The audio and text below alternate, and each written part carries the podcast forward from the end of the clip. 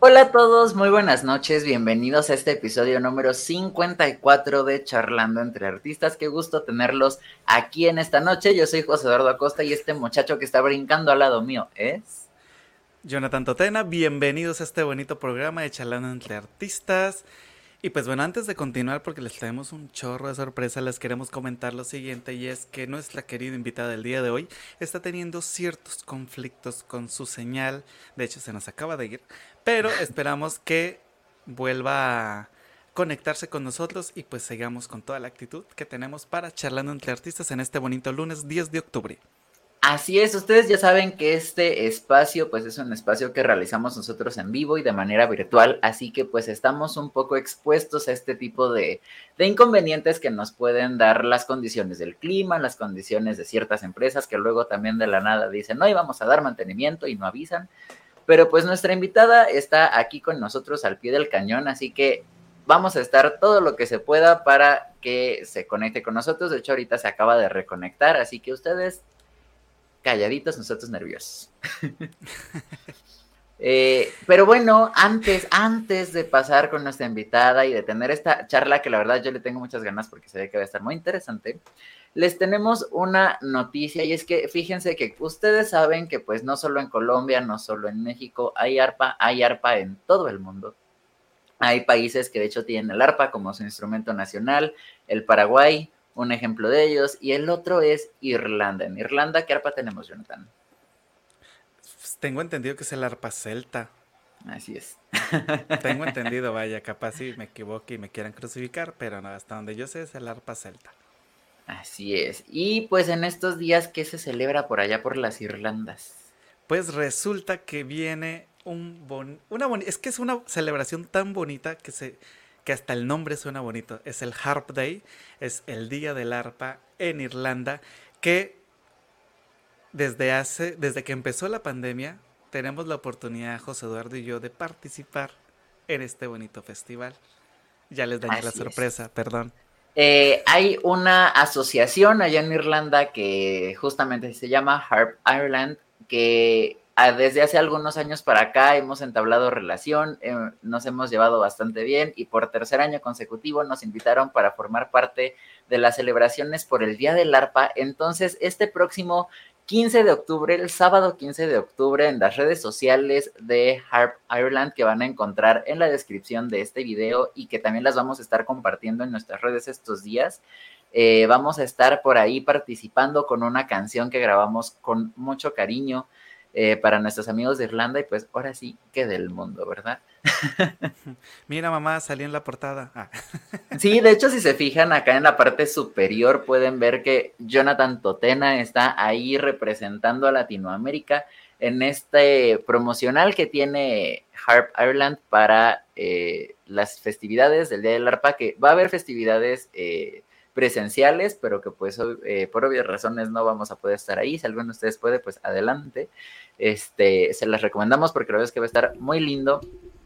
Pero también las actividades que son virtuales, pues las pueden checar tanto en Facebook como en YouTube. Entonces, pues ahí ustedes denle una checadita porque va a estar muy, muy interesante. Y sobre todo, pues si alguno nos quiere patrocinar el viaje para el siguiente año, no nos vamos a enojar y con mucho gusto queremos asistir al próximo Harp Day en Irlanda. de manera presencial. Pero bueno, ya para, para no dar tantas vueltas al asunto, ¿qué te parece si presentamos a nuestra invitada de esta noche? Fíjate que, que algo de lo que estaba yo, o sea, cuando se creó el programa, yo estaba muy emocionado por esta entrevista. ¿Sí?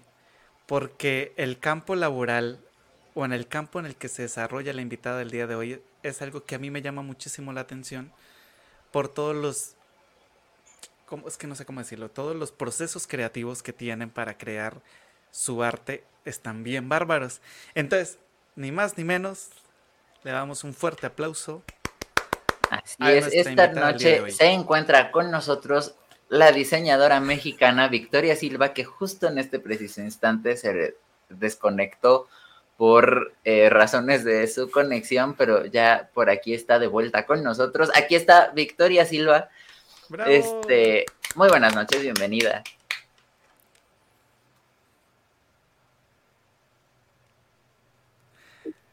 Es importante mencionar que además de los temas de conexión también. Hola chicos, buenas noches. Buenas noches, Victoria. Bienvenida aquí a Charlando entre Artistas.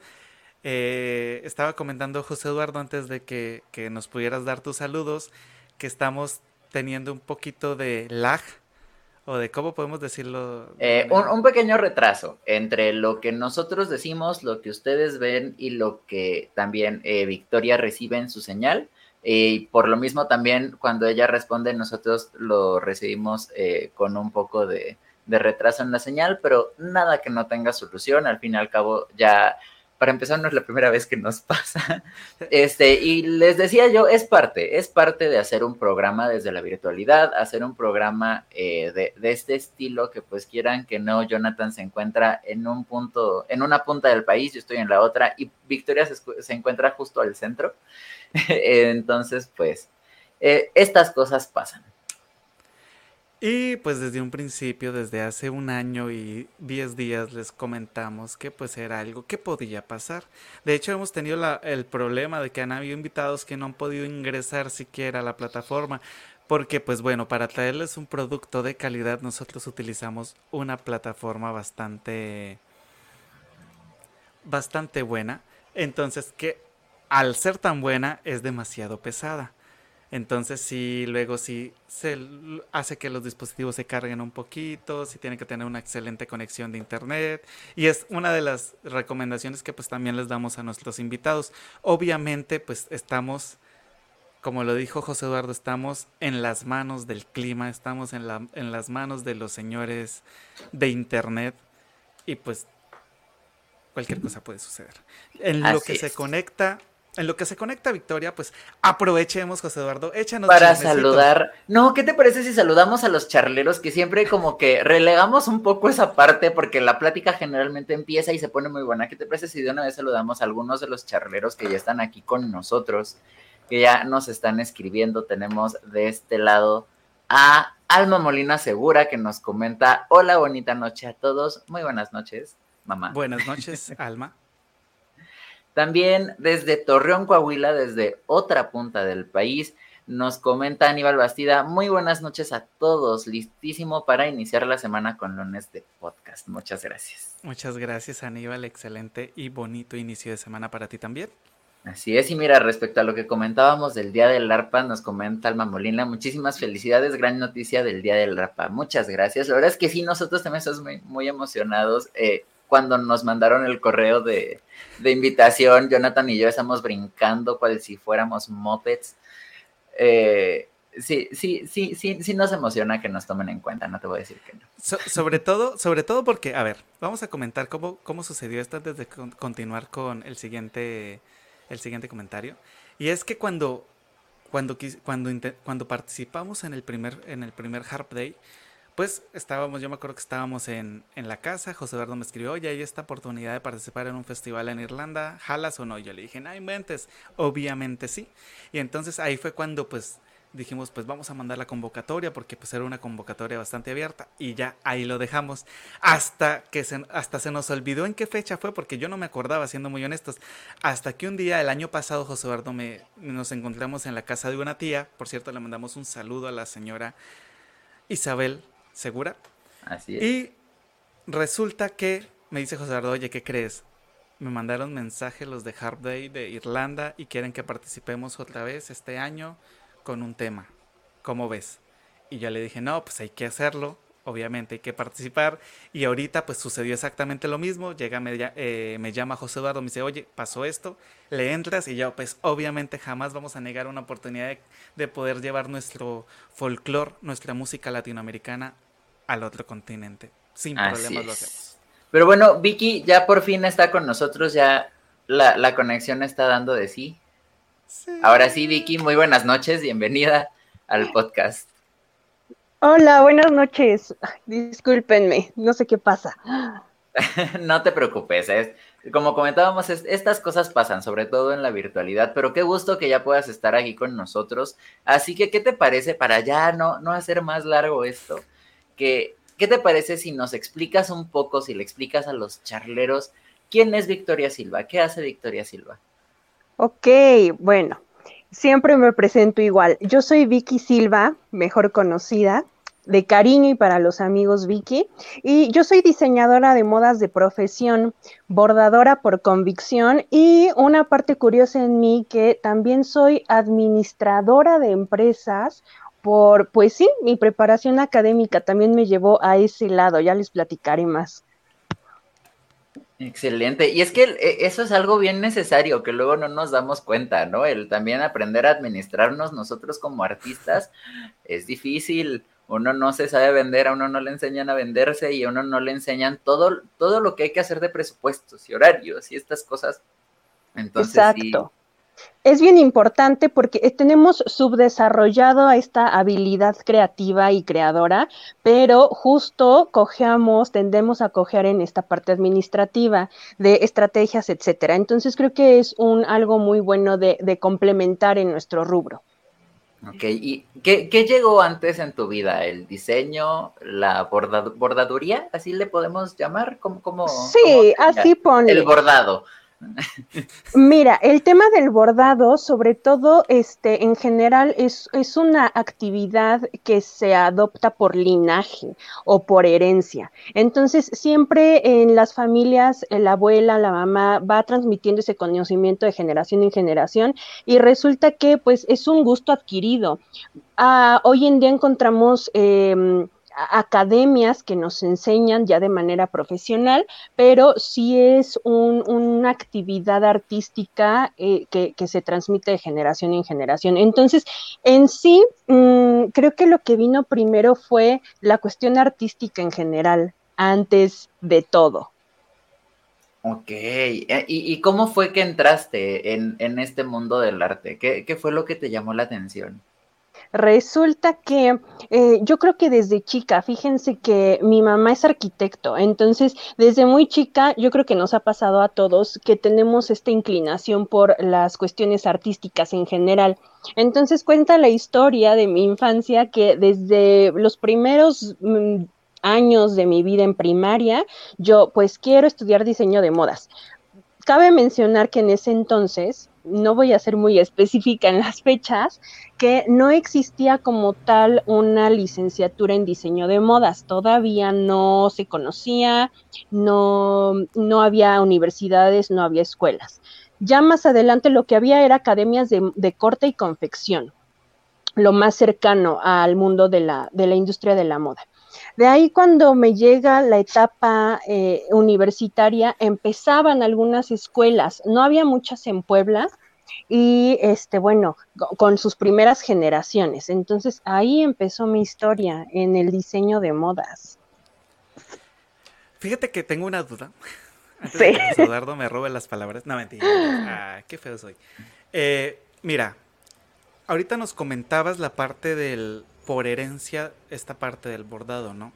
También nos dices que pues tienes como que esta sangre artística en la cuestión de la, pues tu mamá es arquitecta y pues en la arquitectura se maneja muchísimo el dibujo, lo cual es sorprendente. Tenemos que invitar a un arquitecto, José Eduardo. Ya, ya está invitado. Excelente. Nada más falta que nos diga que sí o ya nos dijo que sí. No, ya nos dijo que sí, nada más está viendo su agenda, pero tú adelante. Excelente, perfecto. bueno, esta parte del bordado, de la, de la herencia de la tradición, a mí me causa una duda y es, ¿hasta qué límite? O sea, porque pues se supone que son, yo estoy hablando completamente desde la ignorancia, cabe aclarar antes de continuar y regarla, pero se supone que hay ciertos patrones eh, visuales al momento de llevar un bordado. Sí, supongo que debe haber como que, bueno, ejemplo absoluto, no es la la verdad completa, pero por ejemplo son dos cuadritos, un círculo, dos cuadritos, un círculo, para hacerlo como ejemplo, ¿no? ¿Hasta qué punto puedes tú improvisar en el diseño de esos dos cuadritos, un círculo, dos cuadritos, un círculo, para poder, poder decir, este bordado lo hizo Victoria Silva? Ok, interesante. O no hay, o no hay mm. esta, esta improvisación. Claro que hay improvisación. Es una disciplina artística, eh, ustedes entenderán, una disciplina artística pues es, se trata de comunicar, este, transmitir emociones, un mensaje de cualquier índole a través de un dibujo, una pintura, una pieza musical, un bordado. Entonces, en el caso del bordado no es distinto. Justamente encontramos que la actividad bordadora viene de muchísimos años antes de Cristo. Las primeras civilizaciones empiezan a descubrir la indumentaria, el trabajo eh, con los textiles em, y todo va relacionado con una comunicación en la sociedad. Entonces, si empezamos a estudiar la indumentaria y el bordado desde esas primeras este, civilizaciones, resulta que todos están comunicando algo y con el paso del tiempo efectivamente esos lineamientos muchas veces se, tienen que respetar por tradición, por historia, pero un bordador contemporáneo claro que puede expresar su, propio mensaje a través de. Pero eh, aquí, aquí es donde asalta mi, mi duda real es, ¿sigue siendo parte de la tradición aunque ya tenga más influencia en este caso, emocional del bordador? Es que entra en otro estilo de bordado. ok. O, sea, o, sea, te refieres a, por ejemplo, la prenda que estoy utilizando. Sí, hay bordados que son tradicionales y esos no deberían tocarse. Incluso solo las personas que eh, originalmente están en las regiones donde eh, se incursionó por primera vez en esta técnica, entonces se debe respetar y eso sí, no se toca. Pero también existen los, una nueva tendencia de bordadores nuevos que pueden expresar y entonces se permite incursionar en nuevos patrones, nuevas técnicas, que claro va a estar inspirado en estas que están pues ya este, establecidas. Ok, oye, y por ejemplo, en, en, este sentido de lo que dices, ¿no? Estas nuevas tendencias que están tomando ya estos patrones, estos bordados, estas características culturales que ya traen ciertas regiones, ciertos pueblos, ciertas comunidades y que lo están llevando a temas ya, digámosle, más comerciales, ¿no? Que están modificando las prendas, que están hasta cierto punto modificando los patrones. ¿Hasta qué punto se llega al término de la apropiación cultural, ¿no? O sea, ¿hasta qué punto se mantiene todavía un poquito el, el respeto a ese bagaje cultural y ya en otros ya de plano ya es apropiación cultural? Es todo un tema. Este, no, mm, creo que no solo tiene que ver con el tema de la apropiación cultural o los textiles mexicanos o textiles de alguna región en especial, sino que este tema de apropiación cultural o este tema tan importante engloba una situación social, política, étnica, etcétera, etcétera. Este, y justamente ahí entra la industria de la moda que pues es a la industria que pertenezco. Quiero comentar que la industria de la moda es una, es yo creo la segunda más contaminante este, en, el mundo, imagínense. Tan contaminante, por debajo del petróleo. Bueno, así está de, de importante, ¿no? Y Em, quitando esta parte glamorosa de la moda, resulta que eh, el hecho de que sea tan contaminante, pues vienen estos temas sociales y, de conciencia, ¿no? De cómo vamos a llevar o a transformar nuestra identidad cultural a través de la vestimenta y de los bordados, a ya no eh, estar tan atrapados con esta moda rápida que es la contaminante. Entonces, apropiación cultural es, es, una delgada línea entre, yo creo que la falta de conocimiento. Uno para poder mm, portar, trabajar, este, promover textiles, hablemos de textiles en este caso, va a ser bien importante el conocimiento previo. Yo siempre con mis estudiantes eh, me es bien importante el conocer el origen de las cosas o el porqué de las cosas. Una vez teniendo esas bases o esas pautas de eh, ese conocimiento, entonces ya puedo permitirme mm, moverme hasta un cierto punto. pero efectivamente llegan estos extranjeros o estas marcas que eh, pues lo que importa en realidad pues es vender, porque están ligados a esta industria de la moda rápida y que únicamente me interesa lo visual, lo estético y, y este, lo que está en tendencia. Ok. Y, y, es que justo me salta la duda porque recuerdo que hace poco vi una noticia sinceramente no recuerdo bien de qué estado de la República, pero que las personas en la cabeza de, del gobierno de ese estado justamente lanzaron una marca de ropa eh, bastante comercial con estos cortes muy modernos, muy, muy de la moda actual, pero con bordados este, tradicionales de ese estado, que tengo entendido que también como que empleaban a, las bordadoras de, de, las regiones, este, de donde sacaban estos eh, patrones y bordados, etcétera. Pero justo yo veía en los comentarios de esta noticia a toda la gente diciendo que no, que es que en qué están pensando, que la apropiación cultural, y es en donde uno que pues está fuera de esta industria, uno que no, en realidad no conoce muy bien tampoco cómo está la situación del empleo, la situación ética, la situación de la cultura, shalala, shalala, este, pues uno en realidad tampoco puede opinar mucho porque no, no sabe cómo está la situación. Por eso tú que pues estás ahí inmersa en todo este mundo, te pregunto, ¿no? ¿En qué, en qué punto deja de ser ético, tal vez, ¿no? O en qué punto, este, es que no sé cómo formularlo porque Ajá, tengo la idea revuelta, ¿no? No sé si me explico. Sí, tú quisieras ah, al público en general quizá conocer este, en qué momento, hasta qué punto puede mm, utilizar una prenda sin dañar en este sentido, ¿cierto? Pues, Algo así. Sí, ok, bueno, mm, es un tema en el que yo he estado eh, y muchas personas hemos estado luchando dentro de la industria de la moda. La industria de la moda está regida por tendencias, como muchos, muchas disciplinas artísticas. Entonces, la industria de la moda pues está muy influenciada por culturas europeas, americanas, sobre todo con el país, el país vecino, Estados Unidos.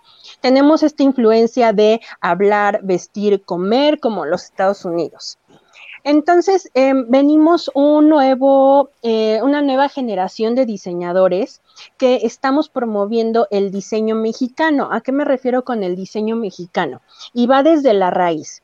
Necesitamos reconocer nuestra identidad como mexicanos. ¿A qué me refiero? Conocer nuestras características físicas como mexicanos. Tenemos una estatura eh, eh, estandarizada, un color de tez, un color de cabello, un estilo, etcétera, etcétera, etcétera. Entonces, esto nos va a dar las pautas, nuestra apariencia física, digamos, ah, nuestra, sí, no quiero llamar raza, pero nuestra apariencia física nos va a dar las pautas para eh, generar esta moda completamente a nuestra necesidad. Em, nuestra misma actividad social nos va a dar esa pauta. Entonces eso nos empieza a alejar de, ese, de esa idea de vestirnos a la gringa, ¿no? al estilo estadounidense. Y entonces necesitamos retomar esa identidad y no necesariamente necesitamos andar de huipil todo el día, porque hoy por hoy, pues en, nuestra, nuestra vida, en las grandes urbes, necesitamos otro tipo de ropas que a lo mejor sean más acordes a nuestras actividades económicas, de trabajo, de escuela, etcétera, etcétera. Pero ¿por qué no eh, esta moda, latinizarla, llevarla eh, a Latinoamérica, a México, y entonces, este, pues llevar la moda eh, con otra paleta de colores, con otro estilo de cortes, con otro, no me dejarán mentir, batalla uno luego mucho con las tallas, con los largos, con los anchos, porque efectivamente muchas de las tallas están hechas a partir de un prototipo o de una persona de otro país, no de México. Ok. Entonces, a partir de esta raíz, em, hay que comprender que no todo el tiempo necesitamos estar ataviados con prendas tradicionales, que una cosa es una prenda tradicional y otra cosa es una estilización. Em, el error incurre justamente cuando estos textiles tradicionales se ven dañados con una maquila o con una producción masiva. Recordemos que los textiles tradicionales en México pues tienen una elaboración o, la mano de obra pues no, no puede ser industrializada porque deja, al momento de dejar esta parte hecha a mano, eh, o semi industrializada y se convierte en una industria por volumen, entonces va a dejar de lado esta parte cosmogónica tan importante de un textil. Creo que ahí está el punto, en que em, no debemos perder esa espiritualidad que nos transmiten los textiles pero está permitido eh, o creo que es importante el que promovamos nuestra identidad como mexicanos a través de la ropa. Ok, excelente, muchas gracias. Sí, me expliqué. claro. Es un tema complejo, porque vienen de la mano muchísimas cosas. Este, como les decía, no nada más los textiles o la cuestión cultural, sino que también la moda está muy, muy de la mano y demás. Ok. Jonathan, lo veo con ganas de preguntar. No, no, quiero hacer un paréntesis para que por favor muestres tu botellita, porque es que es algo que nos gustó mucho a José Eduardo y a mí, porque es una bombilla. O sea, cabe resaltar que es una bombilla, está bien genial. Para todos los eléctricos que nos están viendo en estos momentos, estamos con ustedes. ya, listo.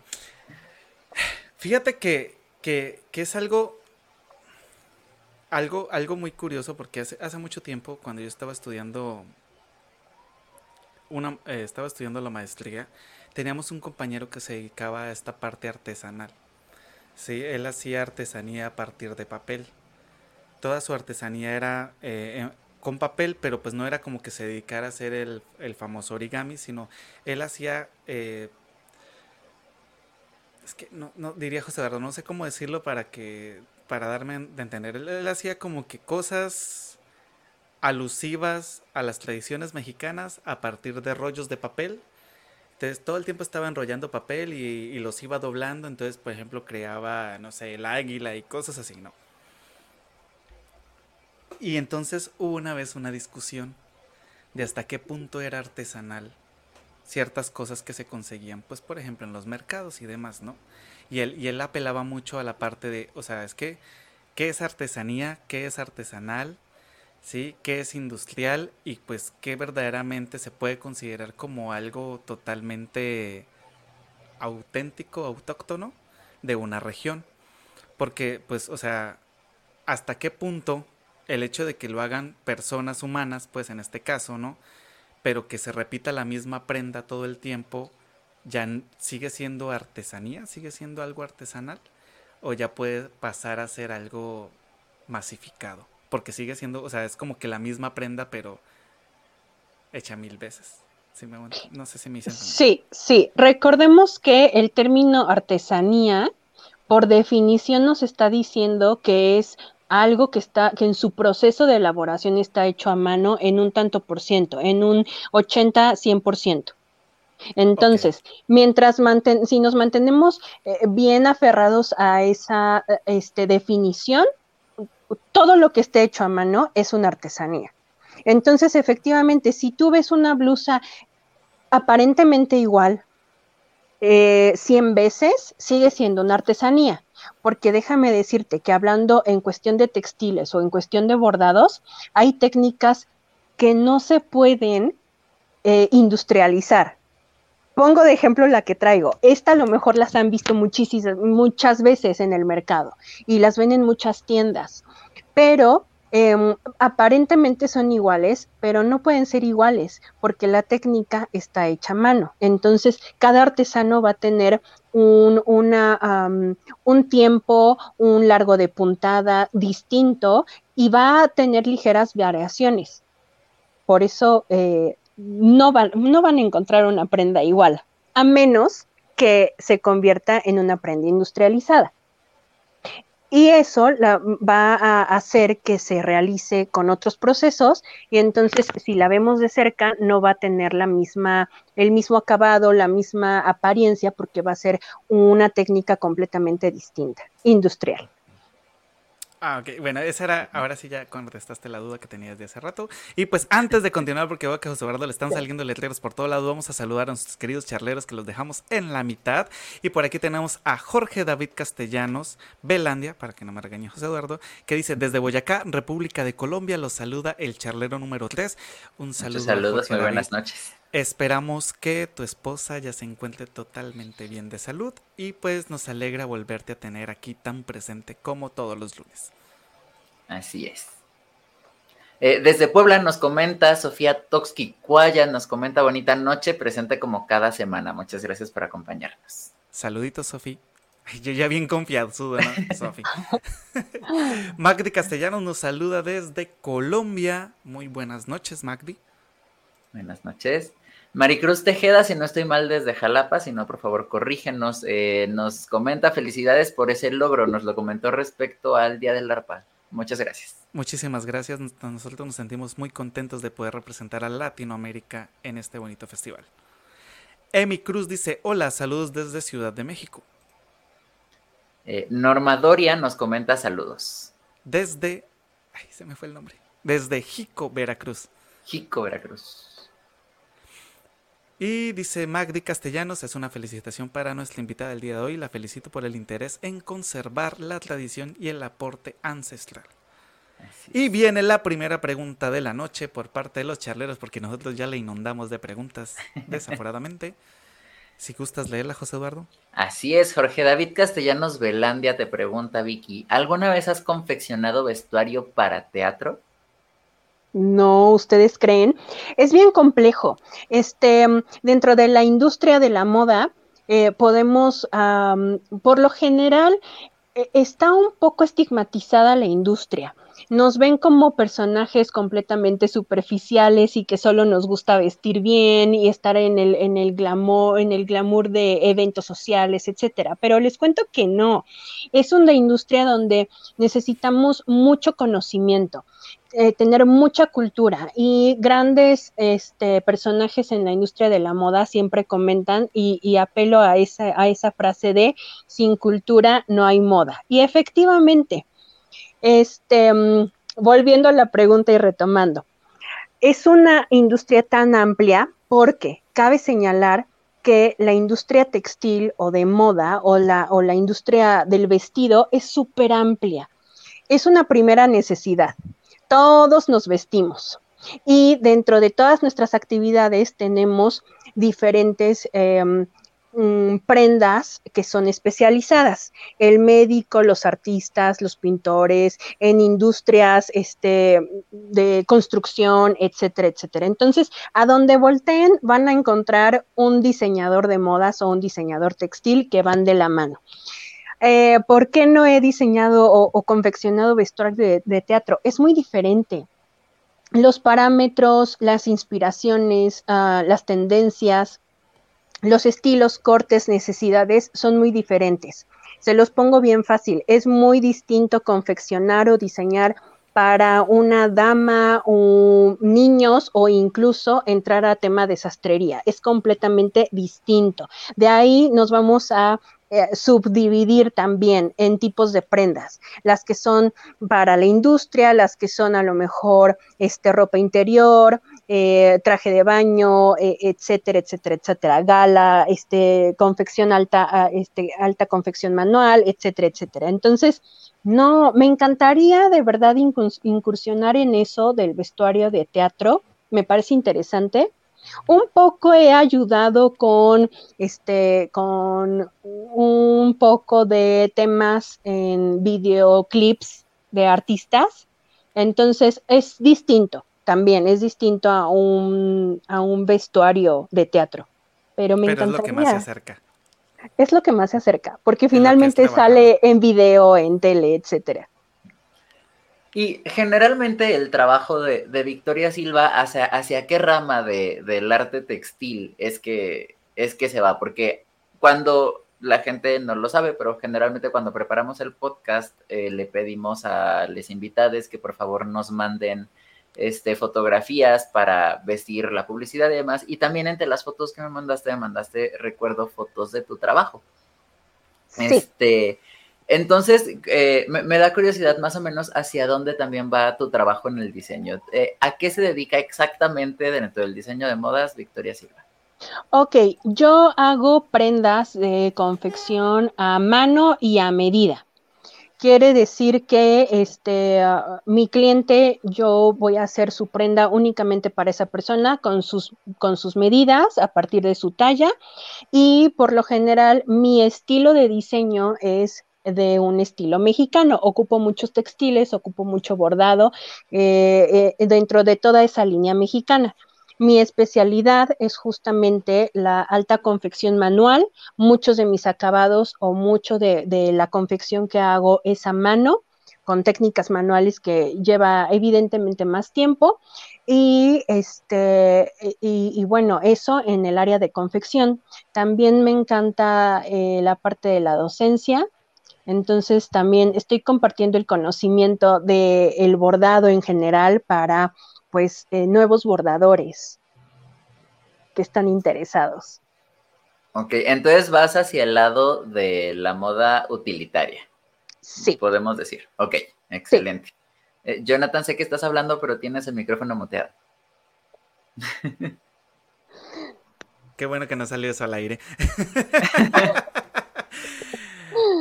Fíjate, Victoria, que, ahorita pues escucharte es, bastante interesante porque desde hace mucho tiempo, como lo comenté al inicio, de pronto no sé si me escuchaste porque creo que fue cuando estabas teniendo problemas con tu conexión. A mí me llama mucho la atención todo esto de, de la cuestión de la moda porque es algo tan cambiante es algo que, o sea, prácticamente todos los días sale alguna locura nueva, ¿no? no locura refiriéndome a cosas positivas, no es algo negativo, ¿sí? Para los que nos están escuchando y viendo, no es nada malo. Entonces, si es como de estarte de pronto reinventando casi siempre todos los días, ¿no? Eh, por ejemplo, nosotros lo hemos visto en el campo de la música con José Eduardo, que pues ahorita lo que nos dedicamos nosotros, que es como más a la rama folclore, sí hay que estarse reinventando, pero siento yo que no es tan, tan saturado el asunto como en la cuestión de la moda, porque la moda sí es como que bueno, y lo que viene esta semana es muy diferente de lo que vino la semana pasada, ¿no? Y pues eh, también retomar las modas que ya pasaron, entonces te cuento. Entonces, ¿cómo funciona tu proceso creativo? O sea, cuando tú dices, por ejemplo, ahorita que nos comentabas, ¿no? Que vas a la parte utilitaria en general. ¿Cómo, cómo funciona tu proceso creativo al momento de crear una prenda para, para un individuo? Ok, fíjate que ah, pasa algo chistoso. No soy diseñadora de modas, pero no estoy dentro del todo involucrada en la industria de cómo se mueve a ese ritmo tan rápido. Yo soy partidaria sobre todo de un consumo responsable y de esta vida eh, slow, de esta moda lenta. Al contrario de la moda rápida, que justamente es la contaminante, pues esta moda lenta nos permite esos, esos lapsos largos, ese trabajo muy largo, bien hecho, confeccionado a mano. Mi proceso creativo mm, es, por eso les decía que nos volvemos casi todólogos los diseñadores. Resulta que llega mi cliente y entonces lo primero es su apariencia física, sus características estatura, este, complexión, etcétera, etcétera. ¿Qué necesidad tiene? Eh, eh, ahí viene un interrogatorio a esta persona. ¿Para qué lo necesita? Eh, ¿Qué le gusta? ¿Qué necesidades? ¿Color favorito? Este, actividades en general. A partir de yo generar ese perfil casi, casi psicológico, empiezo a desarrollar este pues esa, en, en ese proceso, ¿no? Mi proceso creativo va a empezar con ese interrogatorio, pero yo ya tengo un tema asignado y de ahí lo voy, lo tengo que traducir de mi pensamiento, lo tengo que traducir a papel. Es ahí cuando empiezo a transformar o a descargar todas esas ideas con ayuda o el aporte de esa persona, en este caso un cliente o la persona que necesite vestirse, y van sumándose estas, estas uh, esta lista de deseos o esta lista de necesidades. Lo voy a traducir. Antes, perdón que te interrumpa, porque es que me causa mucha curiosidad. Ahorita que mencionaste, ya tengo un tema asignado. ¿Este tema lo asigna el cliente o tú lo vas tomando a partir de la entrevista que realizas? Puede ser en conjunto, porque puede acudir una persona conmigo que tiene en específico una necesidad de un vestido de novia, por ejemplo. Y ah, entonces ahí yo ya tengo un parámetro muy delimitado. O hay una persona que viene y solo quiero que me vistas y se libre, entonces a partir de su personalidad yo ya puedo elegir un tema. Cabe señalar que Em, atiendo sobre todo a las personas que necesitamos tener, hacer match, tener un clic, este, tener afinidad, son las personas que por lo general buscan mi trabajo. Ya tenemos este gusto por México o este gusto por los textiles como una afinidad. Entonces, no me es difícil desarrollar un, un tema, porque mi tema principal casi siempre va a ser México. Ok. Ok de ahí continúo, continúo con esta etapa este, creativa en elegir este, colores, eh, los textiles que necesito dependiendo de la zona, eh, la estación, etcétera, etcétera, pero que me encanta la moda mexicana porque casi siempre es atemporal. Entonces una prenda mexicana, por sus características, por lo general va a, este, ser heredada a, otra generación y va a durar muchísimos años. No me dejarán mentir, una prenda mexicana por lo general lo podemos utilizar como una prenda de diario o una prenda de gala. Va a depender las adaptaciones que le hagamos. Eso sí. Qué bonito, qué interesante, la verdad. Eh, los invitamos a todos. Estoy viendo que están saliendo aquí bastantes preguntas, pero no aparecen de este lado. Ah, ya salieron. Ok, listo. Perdón, es que estoy, me, me, un poco. Eh, ahorita, ahorita que, que, mencionas todo este proceso, o sea, digo yo, ay Dios, o sea, yo me demoraría aproximadamente unos ocho meses haciendo todo lo que es esta mujer. Un promedio de cuánto te demoras tú en en un pedido regular? Bueno, en, el diseño como tal es cuestión de horas, en realidad es muy rápido. En la cuestión de la confección va a variar. Por lo general, como trabajo con bordado y es bordado hecho a mano, entonces podemos este, tardar de un, mes a seis meses en, la elaboración de un, de un atuendo, dependiendo el grado de dificultad. A lo mejor una blusa bordada me va a llevar un mes, mientras que un vestido de novia bordado enteramente me va a llevar de 5 a 6 meses de elaboración. Tengo unas ganas, ya, se me está antojando muchísimo que esta mujer me confeccione una guayabera para mí como artista. ¿Sí, sí, sí trabajas las guayaberas?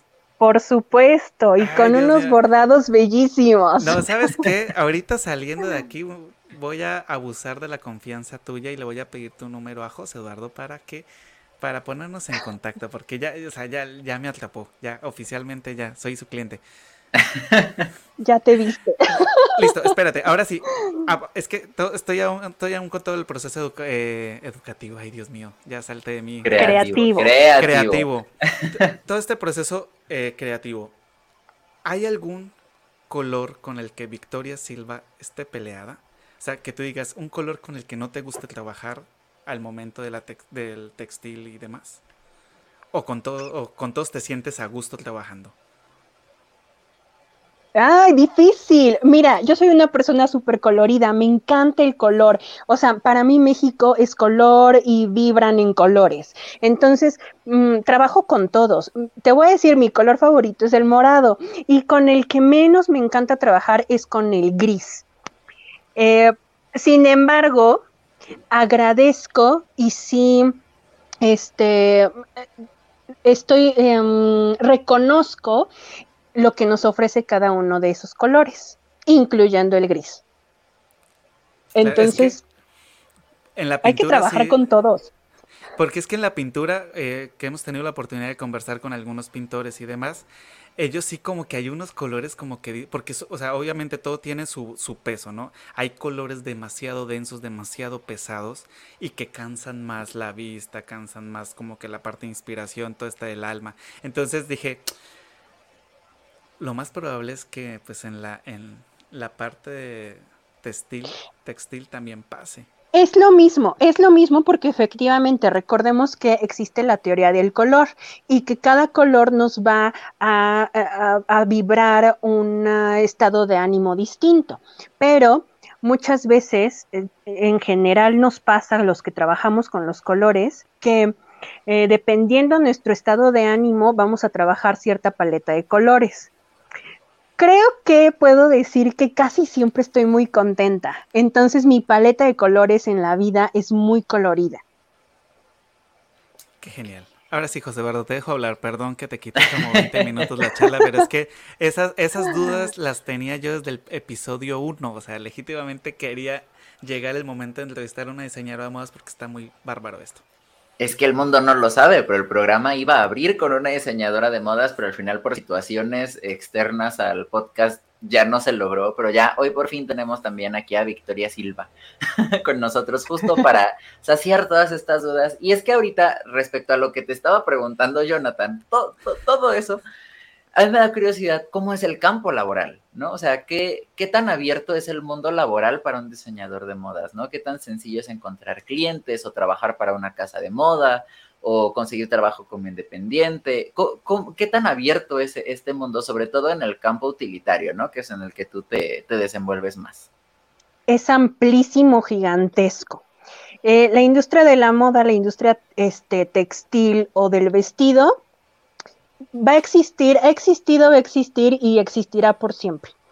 Todos nos vestimos, todos tenemos esa necesidad. Entonces es bastante fácil en el sentido de que abunda el trabajo. Siempre vamos a tener eh, trabajo, así como, como los alimentos, ¿no?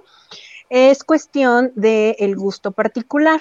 Eh, dentro de la industria no nada más nos dedicamos a confeccionar o a diseñar, sino que también hay un área especializada al diseño de imagen como tal, que a lo mejor no está muy involucrado con la confección, pero también hay otra línea donde está más enfocado a los textiles en un aspecto físico y químico para hacer pruebas textiles, este, de color, de diferentes características. Hay otro rubro que se va más enfocado a una parte de gestión de eventos, pasarelas, este, fotografía, em, e, este, prensa, eh, revistas, etcétera, etcétera. Entonces, un diseñador de moda, su abanico su, su de, de, trabajo, su posibilidad es muy, muy amplio.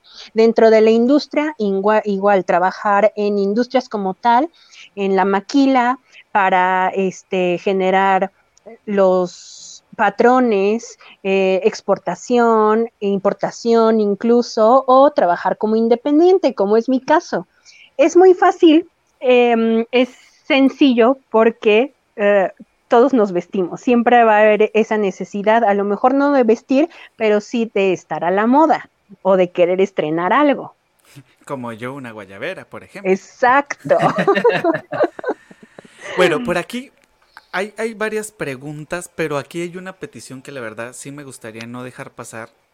Y es que ahorita al final del programa te queremos solicitar, si es posible, Victoria, que, porque pide aquí una charlera que dice, ¿nos podrías mostrar alguna foto de un vestido de novia, por favor? Entonces, a ver si ahorita terminando el programa compartes en tu Instagram eh, alguna foto de algún vestido de novia que hayas ¿cómo se dice? Diseñado. Confeccionado, diseñado. Gracias. Es que soy malísimo para pronunciar algunas palabras y la verdad, si la digo, voy a embarrarla. Entonces, que hayas realizado para que, y nos etiquetes a Charlando entre Artistas, a José Eduardo y a mí, para poderlo recompartir y que los charleros que tengan este interés de conocer un poco más de tu trabajo, pues tengan la oportunidad de verlo las próximas 24 horas y pues que tengan ahí ese chancecito. O, la puedes postear también en, tu, en tu página de Facebook y nosotros la compartimos desde la página de Charlando entre Artistas también. Perfecto, claro que sí. Y voy a, ponerles eh, mi favorito con mis bordados favoritos. Excelente, muy bien. José Eduardo, ¿tienes algo que preguntar? Porque tenemos varios este, comentarios sobre. Sí, no, justo estoy viendo aquí los las preguntas de los charleros y ahorita, para no salir tanto de lo que nos estabas comentando de cómo es trabajar con el cliente, cómo es el campo laboral, Jorge David Castellanos Velandia es poeta, ya estuvo con nosotros aquí en, en Charlando entre Artistas eh, y nos comenta, por ejemplo, necesito un atuendo para un recital de poesía. ¿Qué me preguntarías? ¿Cómo sería este proceso de, de creación con el cliente, ¿no? De, de saber qué quiere, qué necesita. ¿Cómo, ¿Cómo, es ya un poquito más específico este proceso? Bueno, para, para empezar ya tengo una pauta de que es poeta. Entonces de ahí sería en dónde va a ser este recital, eh, en qué ciudad, eh, a qué hora, en qué lugar, eh, cuál es tu color favorito, te gusta hacer deporte, ¿Qué, qué otras actividades haces en tu vida diaria. Todas estas preguntas a mí me van a dar esa pauta. En realidad es más que nada conocernos y esos gustos o esos, um, eh, sí, gustos en general. Ok. Y, por ejemplo, del otro lado, cuando haces prendas que tú un día despiertas y dices, quiero diseñar X prenda, ¿cómo es ese proceso para ti de decir, ok, hay algo que está saliendo directamente de, de mí? ¿Cómo, ¿Cómo es ese proceso? Ah, ok. Porque, um, bueno, a ver, antes, antes, ¿cómo conocí yo a Victoria Silva?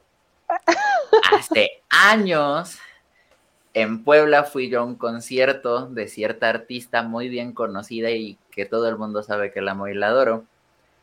Llegué tempranísimo y entonces entre los que habíamos llegado tempranísimo, que éramos como tres, estaba Victoria con una maleta porque llegó con un vestido que ella le había confeccionado a esta artista, si no estoy mal, para regalárselo. Sí. Entonces, este tipo de prendas, eh, ¿cómo, nacen, no? Y cómo es el proceso para realizarlas. Ok, recuerdo bien ese vestido. Um, es, um, no sé, te digo, no sé, eh, me cuesta trabajo porque hay una parte de eso, de ese proceso creativo que lo considero como magia. Eh, a la hora que estoy manejando las agujas que son, están en mi vida diaria, sí me llego a preguntar de dónde salió esta idea.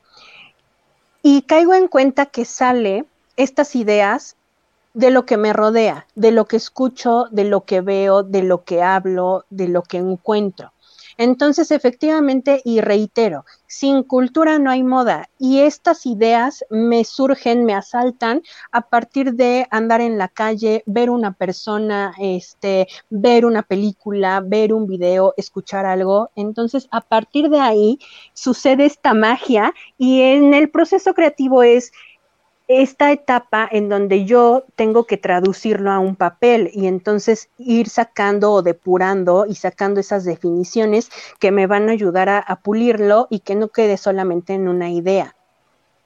Okay. Espero haber contestado esa pregunta, pero efectivamente surge de mi alrededor, del clima, de, de, de la comida incluso.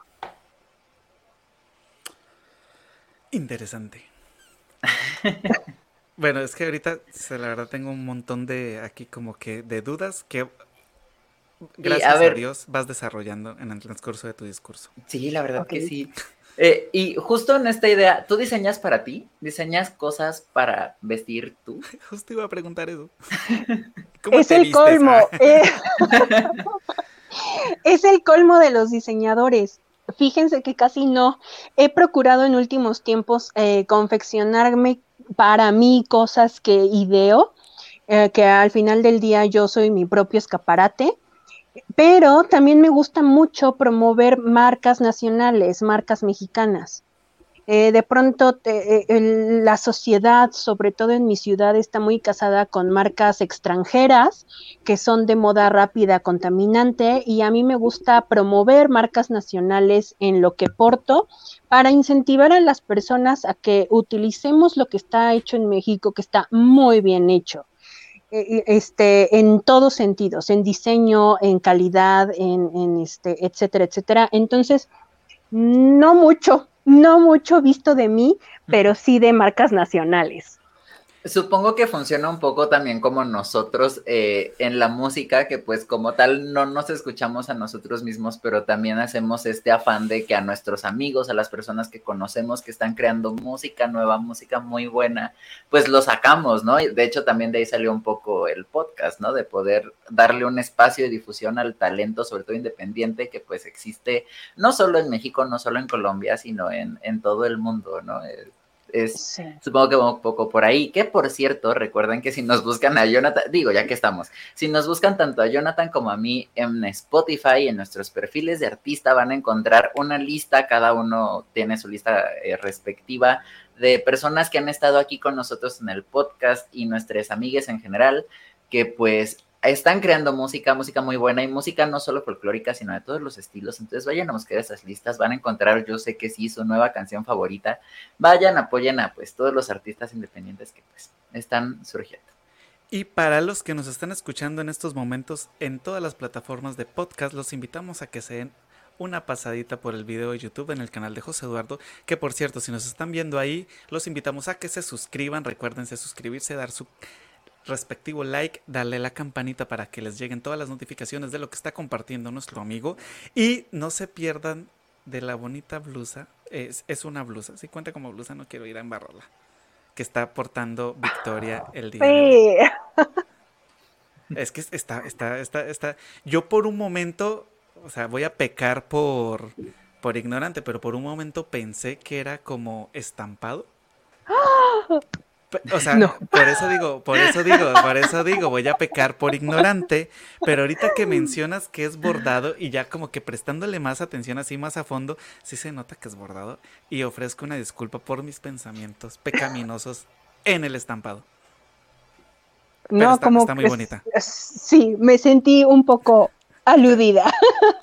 Perdón, perdón, perdón, perdón. No, no fue completamente intencional, solo que los invito a que se den una vueltecita para que lo vean y también dejen su respectivo like. Y le queremos también saludar antes de continuar a nuestros amigos de Estados Unidos de habla hispana que nos escuchan en este bonito podcast y que nos sentimos súper honrados y felices que nos sigan desde tan lejos. Así es.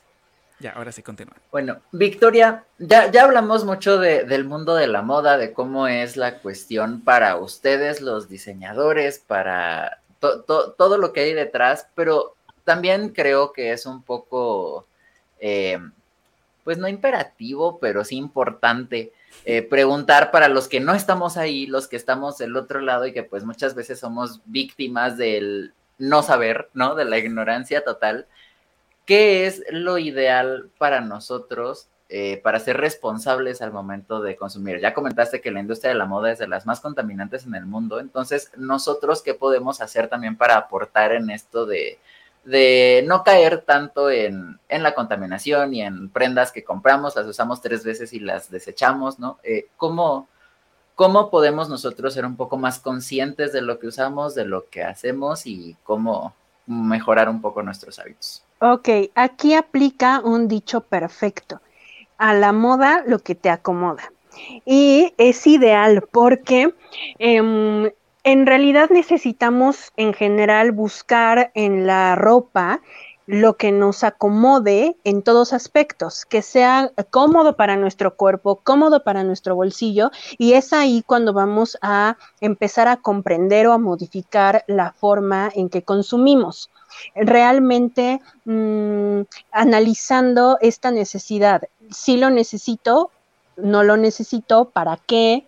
Em, ¿Y qué características va a tener? Creo que a partir de ahí. Después, como recomendación sería no consumir moda rápida, que refiere a todas estas mm, marcas que encontramos en centros comerciales. No las voy a mencionar. Este, o este tipo de mm, plataformas digitales que nos ofrecen eh, ropa a costos muy bajos. Em, tampoco es recomendable. Entonces, yo, le sugeriría. mi ventana de Por favor. Yo les recomendaría efectivamente, a partir de esa necesidad, que de verdad sea una necesidad real, optar por eh, prendas nacionales. Yo de pronto soy muy ah, loca con ver las etiquetas en general, no nada más de la ropa, sino de los productos. Veo dónde está hecho, dónde siempre busco que sea manufactura hecho en México. Creo que desde ahí va a ser el primer paso para esa responsabilidad social y de consumo. De ahí, pues, ¿qué características buscar en general en una prenda? Eh, ya sea que la compren en donde sea, tiene que em, verse resistente, este, un textil eh, que sea eh, a una simple vista que luzca de buena calidad. Y de ahí la recomendación sería no utilizar la prenda dos, tres veces, sino que pues darle un Ah, cuidado adecuado de, de acuerdo a las indicaciones de la etiqueta para que esta prenda sea más durable y entonces no lo ocupemos durante una temporada, dos meses, un mes, sino que pueda volverse una prenda de muchos años. Algo importante, comprar prendas claves. Recordemos que en nuestro mm, guardarropa debe haber estas prendas comodines o que se van a poder combinar con un montón de cosas. Entonces así podemos crear diferentes looks, sobre todo personajes que sean públicos y que hagan presentaciones que pareciera que tienen muchos atuendos, pero en realidad solo es cuestión de hacer una buena combinación entre todas esas prendas.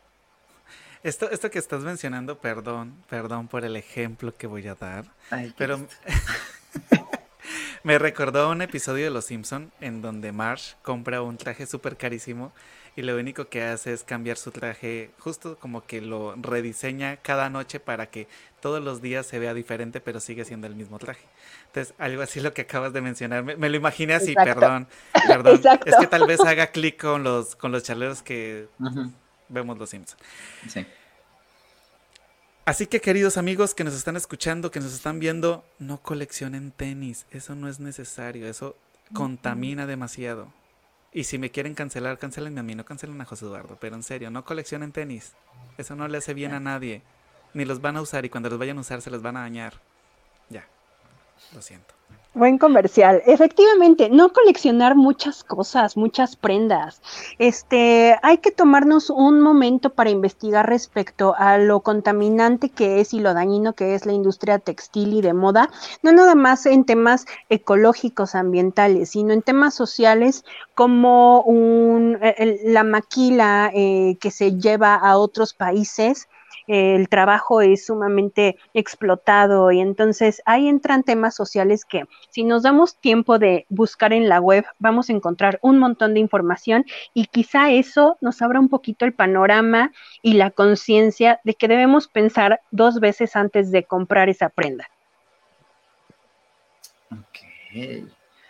Me, me da curiosidad a mí cómo puede uno, por ejemplo, eh, salir de, esta zona de confort, de justamente ir a todas estas tiendas de, de, moda rápida, este, ¿cómo, ¿qué tips nos puedes dar para encontrar nosotros a marcas nacionales o diseñadores locales que, con los que podamos ir y hablar también para si hay algún evento especial, algo que necesitemos, o de plano, eh, si queremos algo también para nuestra vida diaria, este, cómo encontrarlos para pues también encontrar este, este equilibrio.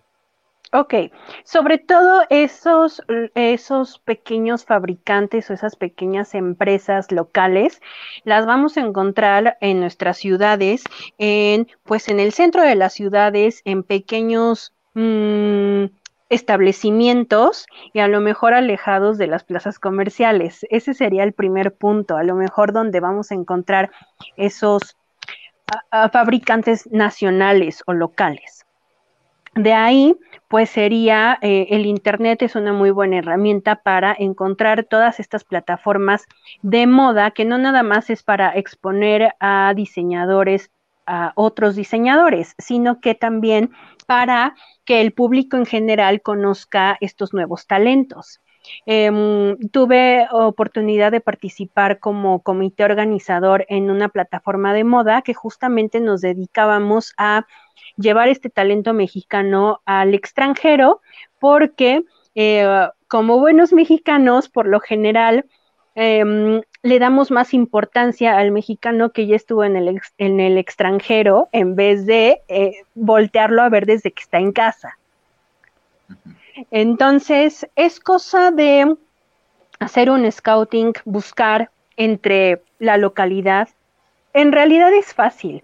Por lo general, las personas, eh, los creadores que están en, nacionalmente generando producto nacional, los encontramos en redes sociales, los encontramos en esta, en nuestras ciudades, en el centro de nuestras ciudades, etcétera.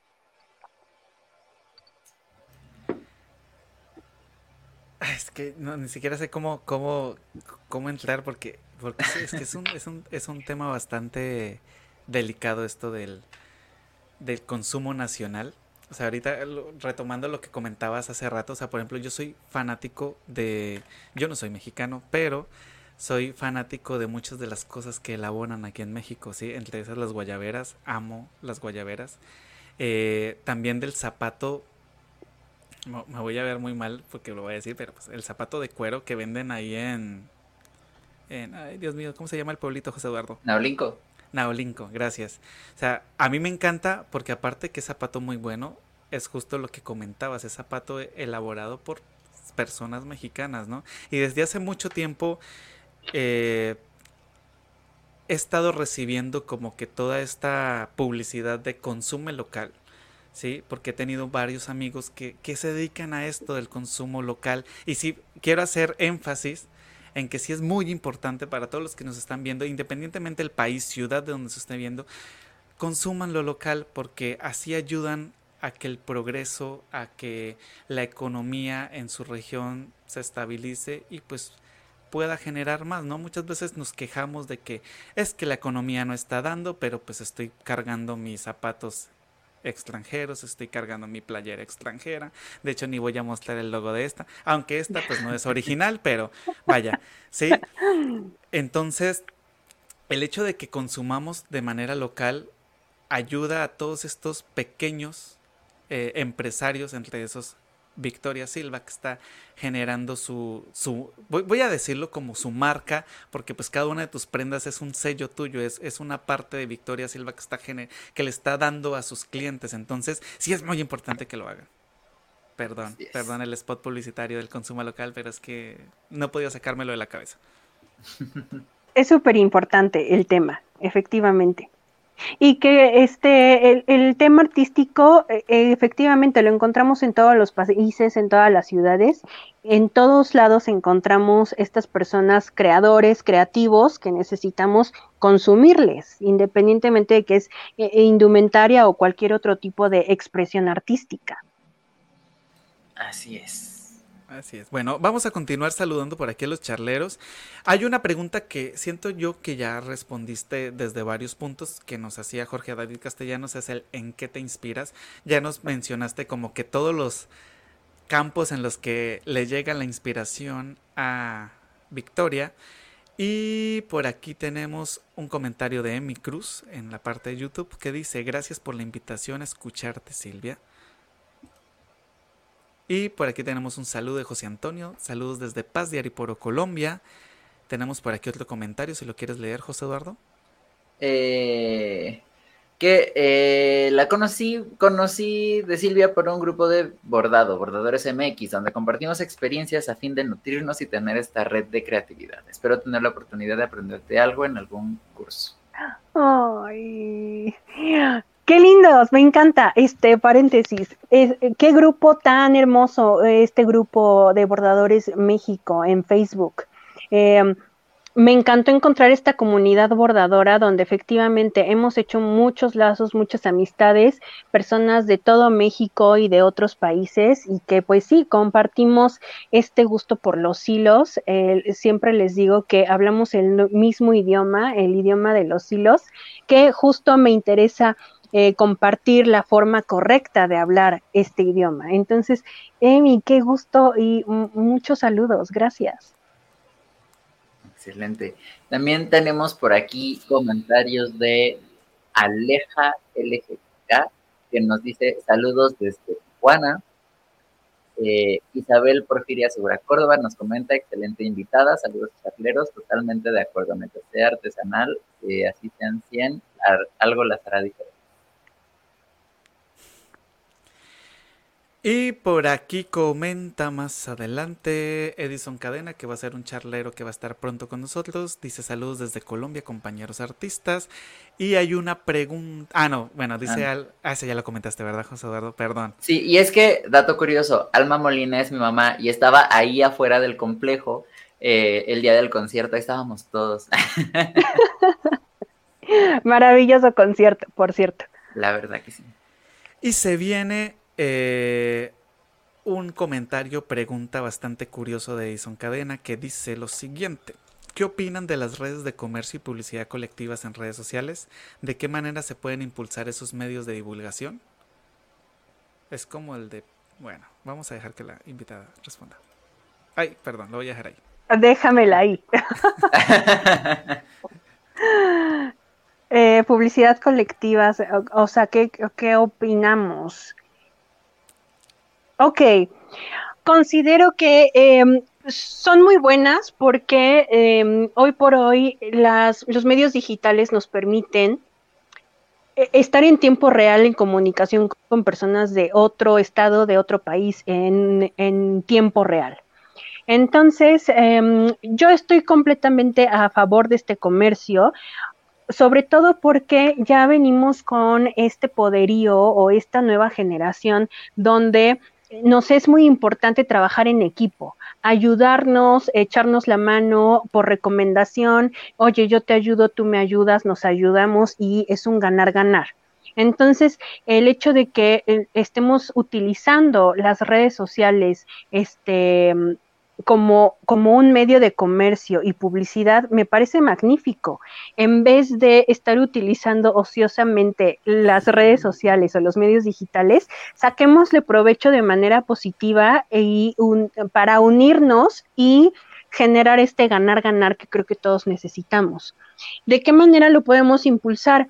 Divulgando, eh, compartiendo, conociendo este, lo que estamos haciendo nosotros conociéndonos a partir de estos medios digitales, compartiéndolo con nuestra, desde nuestra trinchera a nuestra comunidad. Eh, eh, y es así como se va haciendo la masa mucho más grande. Entonces, yo creo que es algo muy bueno que aporta a, lo que vivimos hoy en día. José Eduardo, ¿qué, quieras opinar al respecto? Yo también eh, comparto la opinión de, Victoria. E, es, importante darle lugar y compartir todas estas eh, redes que se hacen muchas veces entre las propias eh, personas de diferentes industrias, ¿no? Por ejemplo, en nuestro caso, artistas que hacemos estas redes de apoyo entre distintas ramas del arte, que el diseño, la música, la literatura, el teatro, y compartimos constantemente nuestro trabajo con las demás personas. Nosotros este, vamos a la obra de uno, compramos el libro de otro, ellos escuchan nuestra música, compramos la prenda, ¿no?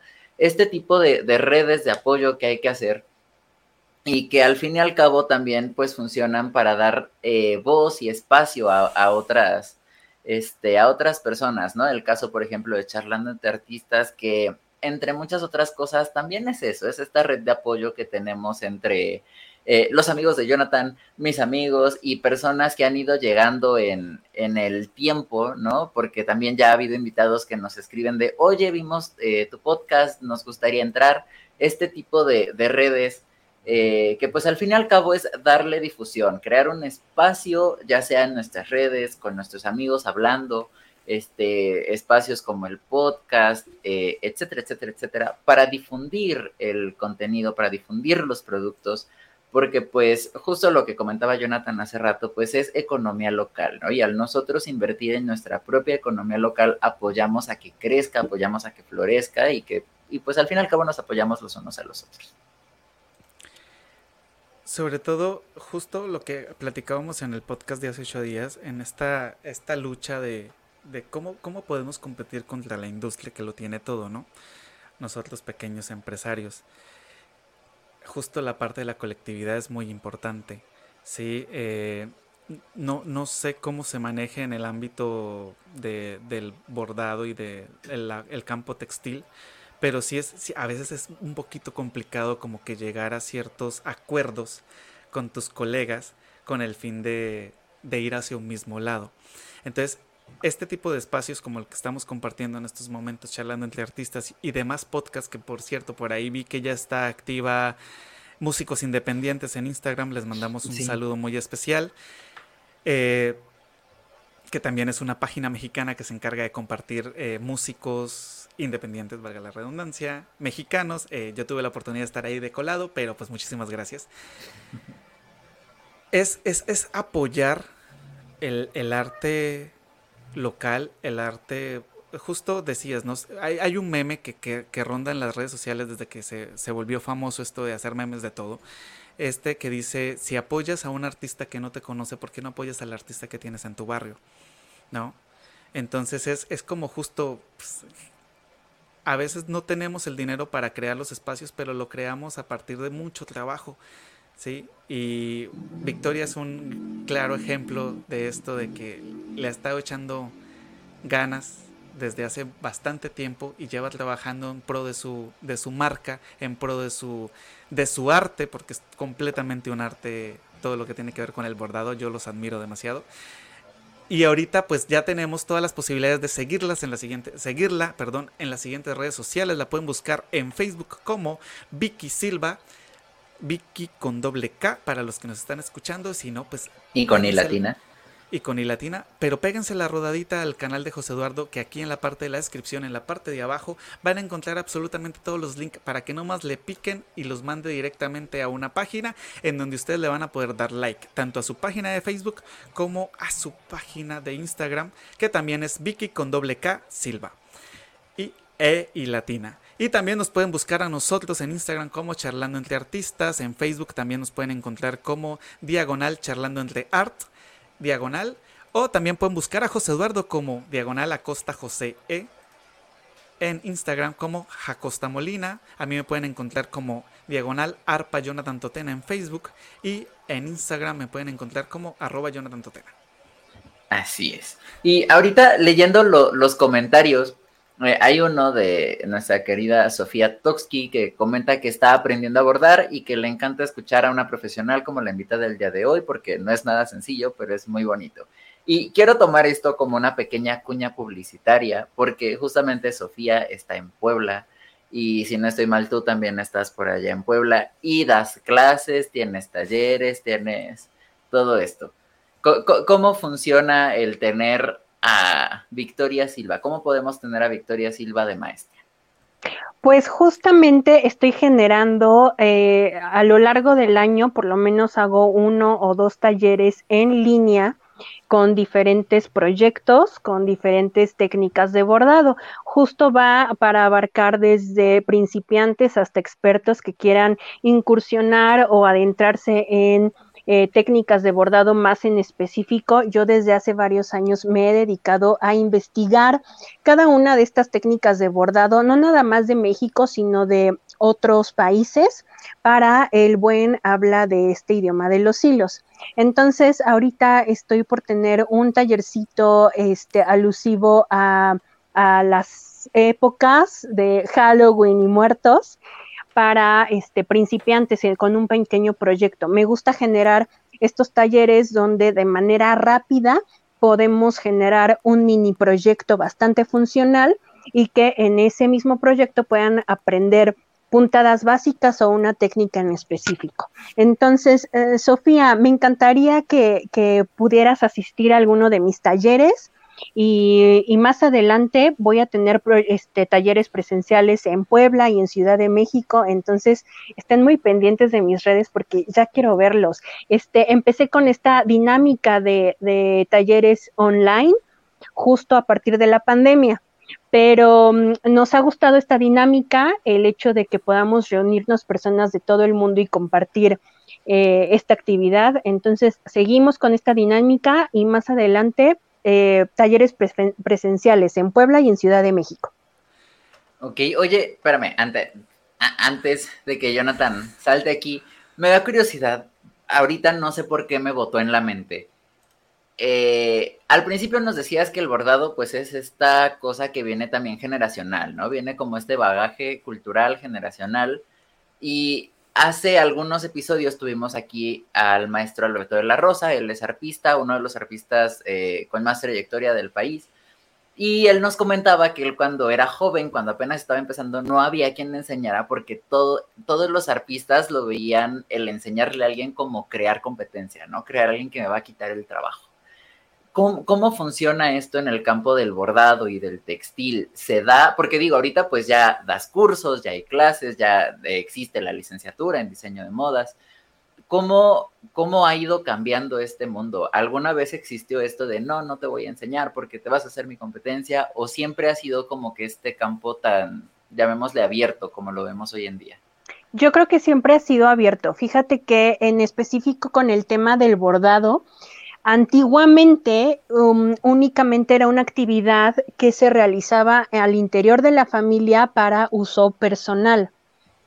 Nunca fue comercial sino hasta um, un tiempo más para acá y eh, en realidad en el tema bordador, pues no, digamos que no hay como competencia porque cada bordador tiene un sello en particular, independientemente de que trabajemos o no una misma técnica, el hecho de que sea una artesanía trabajado con la mano, pues va, conlleva toda nuestra energía, todos nuestros pensamientos, toda nuestra personalidad, entonces va a haber un punto diferenciador en cada uno de estos textiles bordados que nos va a identificar como, como artista. Entonces, creo que no, eh, y justamente hace ratito que comentaron de este grupo Bordadores México, hay cantidad de artistas y, y, hay una hermandad de compartir, de, de, darnos tips, de darnos sugerencias, etcétera. Entonces, en realidad, nuestros consumidores, para quienes nos dedicamos a comercializar nuestro bordado, pues son nuestros clientes locales y como pertenecemos a diferentes ciudades y digo, para todos hay, sale el sol para todos. Entonces, independientemente de que si nos dedicamos a lo mismo o algo similar, siempre vamos a tener a alguien que eh, nos, nos, nos compre por, por alguna cuestión en particular. Excelente. O sea, yo, yo lo veo más eh, metiéndolo en, metiendo la cucharada, ¿no? Porque al ser un arte de hereditario, pues, por decirlo de esta manera, es justo buscan la preservación, ¿no? Eh, algo que, he visto en, este tipo de tradiciones familiares y demás, es que está muy pegado el, no quiero que se pierda esta, esta, esta, como el legado que me, que me trajeron mis abuelos, que trajeron sus abuelos y que pues, o sea, tú lo mencionaste, son años, son décadas, son historias contadas a, través de un bordado.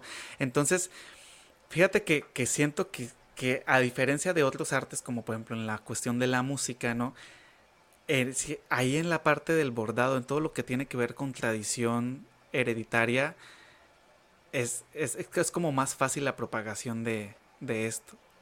¿sí? Tal vez si y, me, esté equivocado, en, no, de pronto no en todos los aspectos, ¿no? Pero de pronto en esta parte del, conservar una tradición y sobre todo familiar, porque pues como tú mismo lo dijiste, ¿no? A ti de chiquita te pusieron a tocar arpa porque pues en tu familia hace 70 años Alberto de la Rosa dijo yo quiero tocar arpa y pues ahí para abajo pues todos, ¿no?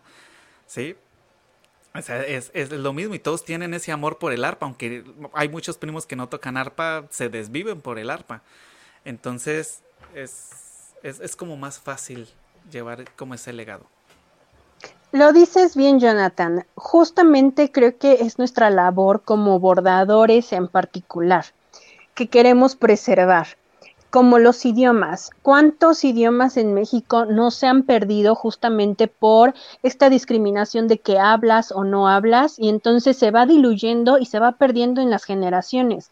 Justamente el idioma de los hilos queremos que no se pierda, porque es la forma en que tenemos eh, de, evidenciar de manera física un acontecimiento histórico y que eh, sea preservado para la posteridad. Aparte de que ahorita que lo que mencionas, están en una guerra contra la, famosa moda, esta, ¿cómo lo dijiste? moda rápida. La moda rápida. Y pues ahorita esto de que pues hay muchas máquinas que te bordan y toda esta cuestión, que obviamente no estoy diciendo que lo hagan mejor ni nada las máquinas, pero pues sí, o sea, estás compitiendo porque tú dices, no, me demoro un promedio de cuatro meses por prenda a una máquina que lo puede hacer en dos días, un día, dos horas.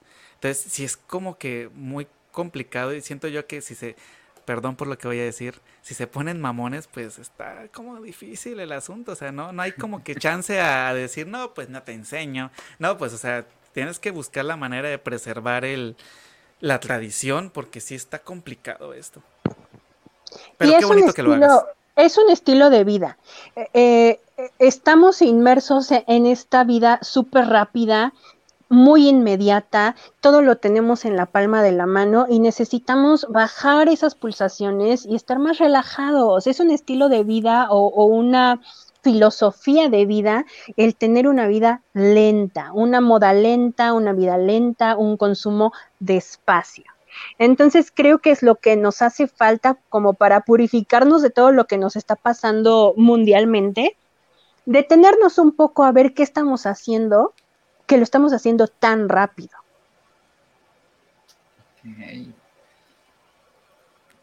Entonces, Fíjate que en este programa han pasado tantas cosas diferentes a los programas anteriores porque es la primera vez en, en, la que ponemos en la encrucijada a uno de los invitados a que nos enseñe cómo es su proceso creativo.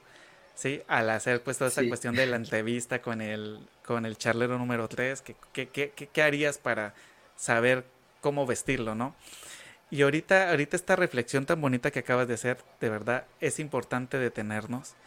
Y algo, por ejemplo, lo que yo me siento muy orgulloso de mi esposa es que mi esposa es amante de la, de, de la música. Aparte de que es amante de la música, es amante de, la, de todo lo que tenga que ver con México y es amante de todo lo que tiene que ver bordado. O sea, ella ve una blusa bordada y se desvive por esa blusa bordada. Y sé de quién lo heredó.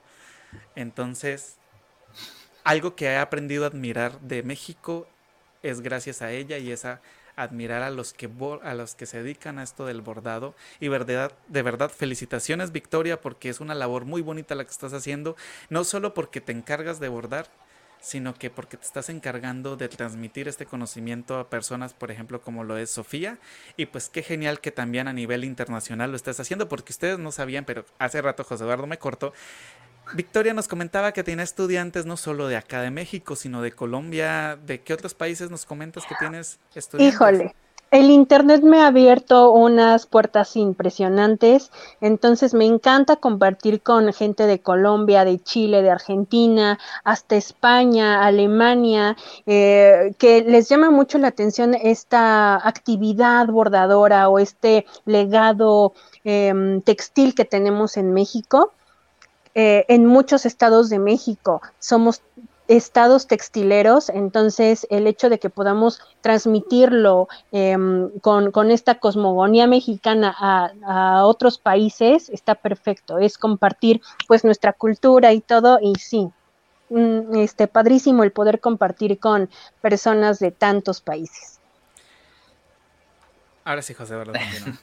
Oye, y justo con esto que nos comentas de pues toda esta esta experiencia que ya traes, esta trayectoria que ya tienes, porque la verdad es que tienes una trayectoria muy amplia, debe haber algo que tú recuerdes así, alguna anécdota que tú tengas ahí bien, bien marcada dentro de ti que dijiste, no, yo de aquí aprendí un montón. ¿No, nos puedes contar alguna de estas anécdotas?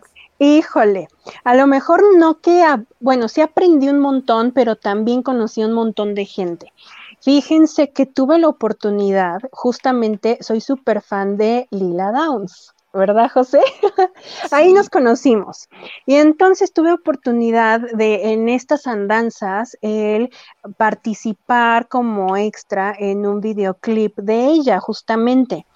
En, la grabación del videoclip, pues hubo oportunidad de aportar con el tema del styling, el estilismo del video, un poco este sugiriendo el, vestuario, etcétera, para la idea visual que se tenía de este video y pues me encantó. Aprendí mucho en el sentido de el valor que tenemos eh, cada quien con, nuestro conocimiento, de que debemos eh, arriesgarnos a, ese tipo de experiencias y claro, también me dio oportunidad de conocer a personas de muchos estados del país, eh, me dio oportunidad de conocer a, otras personas a partir de este proyecto de conocer otras personas dentro de mi industria y eso me llevó a una cosa y a otra y a otra, eso me llevó a una oportunidad muy muy grande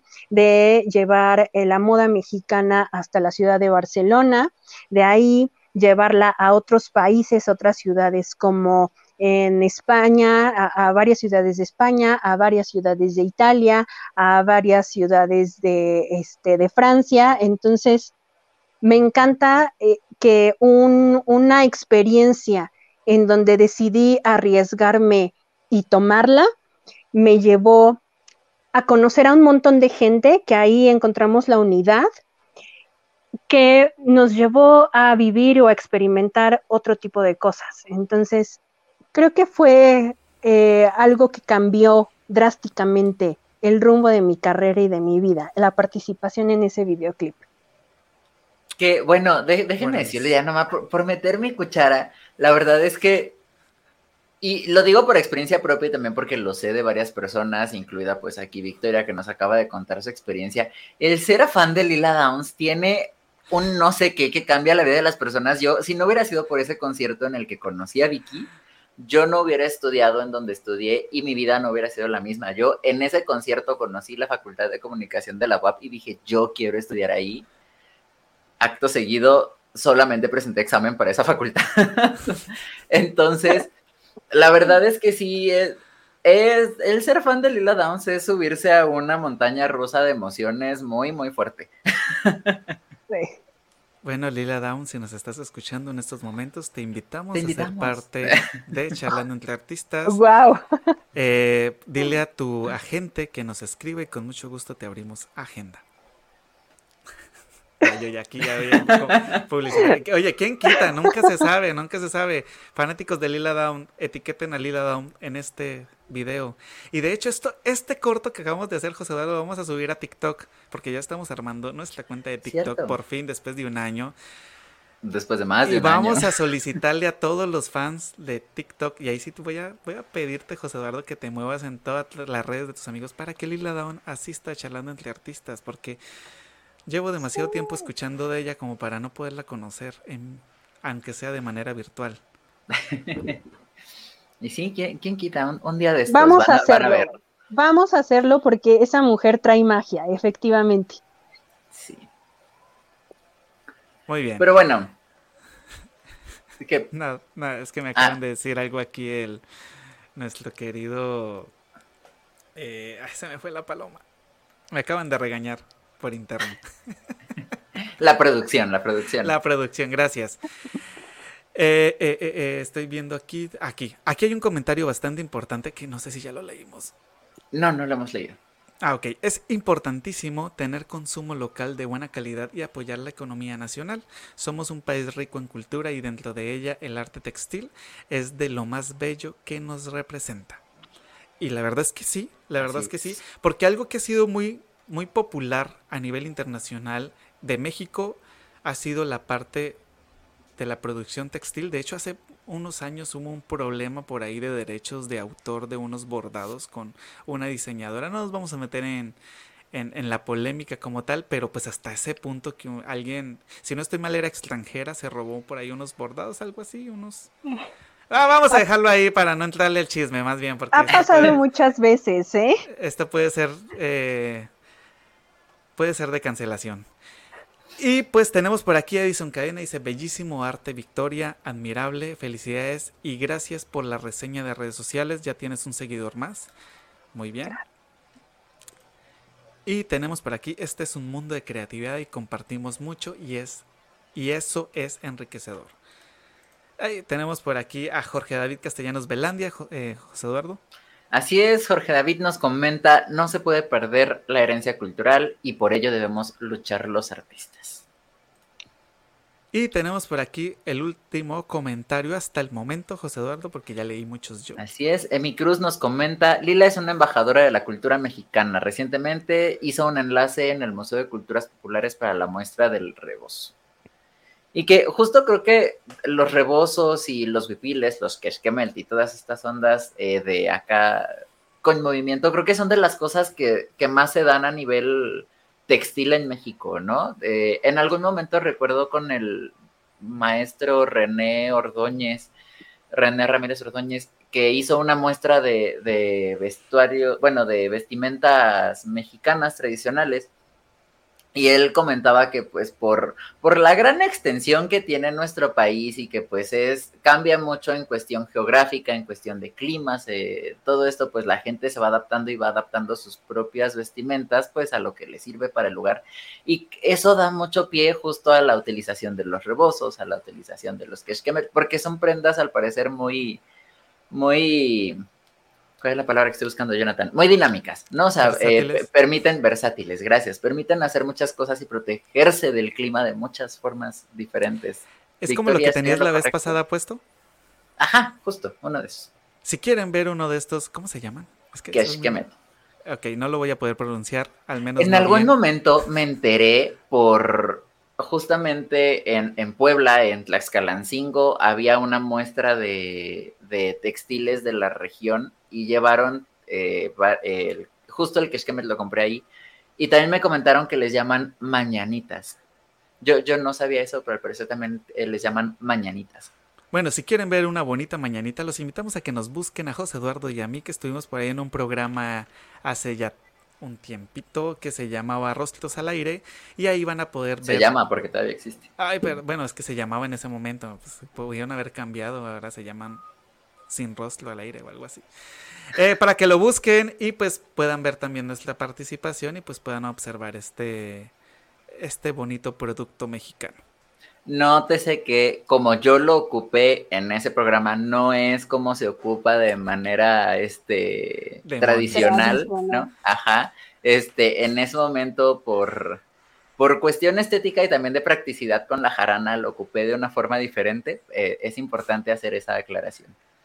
Así que no nos vas a regañar, Victoria, cuando vayas a ver el video, por favor. No, jamás. Es con todo el cariño y pues con la intención de promover el arte. Y pues bueno, Victoria, eh, todo lo bueno tiene un inicio, pero pues también tiene un final. La verdad, me divertí muchísimo en este programa. No lo hicimos al inicio porque siempre se nos olvida. Lo hicimos tras bambalinas, cabe aclarar. Pero pues, pues, también por, la cuestión de la conectividad estaba, estaba complicado. Se nos, se nos pasó. Queremos agradecerte por haber aceptado la invitación que te hizo José Eduardo a participar en este podcast. De verdad, fue una charla muy emocionante, muy educativa. Eh, algo que yo adoro de los mexicanos es el amor hacia lo suyo y es algo que a mí me encanta porque me, impregnan con este amor a México y la verdad me considero que amo demasiado a México, así como también amo a mi país. Entonces, muchísimas gracias por compartirnos ese amor a tu arte, a lo que haces, a todo lo que te dedicas. Eh, ha sido mágica la charla del día de hoy. ¿Algo que quieras decir, José Eduardo? Porque si no, no me voy a callar. Pues, eh, justo lo que dijo Jonathan, Victoria, muchísimas gracias por, por aceptar la invitación, por darte el tiempo de venir a charlar con nosotros y con los charleros, contarnos un poco sobre, sobre tu historia y también sobre lo importante que pues es el textil mexicano, sobre tu proceso creativo, que eso a veces son cosas que uno no, no anda divulgando, ¿no? Entonces también pues muchas gracias por venir, por, por por todo lo que nos enseñaste hoy, porque la verdad es que ha sido un, episodio bastante educativo para todos. Entonces, pues muchísimas gracias. Y justo continuando con este tema educativo y ya para ir cerrando un poco el episodio, yo sí te quisiera pedir que por favor le compartas a los charleros que pues estén interesados en entrar en el mundo del bordado, en el mundo del diseño de la moda, algún este consejo, ¿qué consejo les darías tú? Consejo, ok. Em, sobre todo es que eh, sientan seguridad de lo que ustedes van a expresar, que si les llama la atención el diseño de moda, el bordado, los textiles en general, hay un mil formas de conocerlos, aprender de ellos, no necesariamente como de manera profesional en una licenciatura, sino que encontramos un montón de cosas en la web, un montón de eh, personajes que nos pueden enseñar y eh, se trata sobre todo en el ámbito textil y bordador de expresar o decir lo que queremos, eh, lo que tenemos en mente. A lo mejor lo que no podemos decir abiertamente con palabras, lo podemos decir perfectamente a través de los hilos. Excelente, pues muchísimas gracias Victoria por, por este consejo para pues los charleros que quieran entrar en este mundo, eh, que la verdad, por lo que veo es un mundo muy lindo, un mundo muy acogedor.